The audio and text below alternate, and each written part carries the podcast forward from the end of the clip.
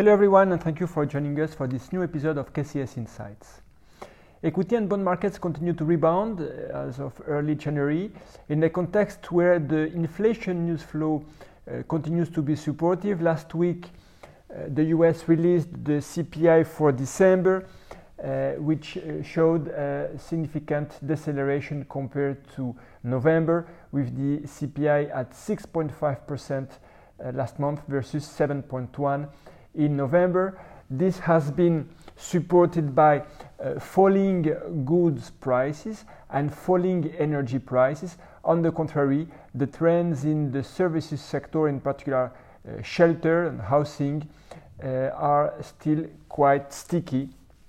But we expect that uh, house rentals will fall as well in the coming months, as suggested by uh, the new rental prices that are uh, uh, falling.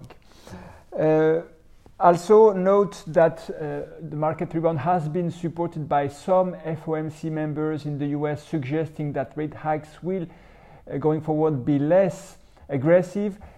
Some FOMC members are suggesting 25 bips rate hikes for the next meeting early February compared to rate hikes in the order of 50 basis points at the end of 2022. So disinflation plus a less hawkish Fed has supported risk appetite uh, as of uh, early January. Uh, nonetheless, in Europe, the trends are less supportive. Inflation is proving a bit more sticky. The ECB is more hawkish than the Fed, and this has limited the fall in uh, bond yields in the Eurozone. Uh, translating this stickiness of inflation and the hawkishness of the ECB into equity markets, this is a tailwind for uh, European banks on which we are overweight. The sector is due to benefit from higher interest rates and thus higher uh, intermediation margins, uh, upward revision of earnings expectations as well, still very attractive valuations, and uh, strong capital ratios uh, overall. So we upgraded the sector a month ago to strong overweight. The European banks uh, remains our strongest convictions from an equity sector allocation in Europe.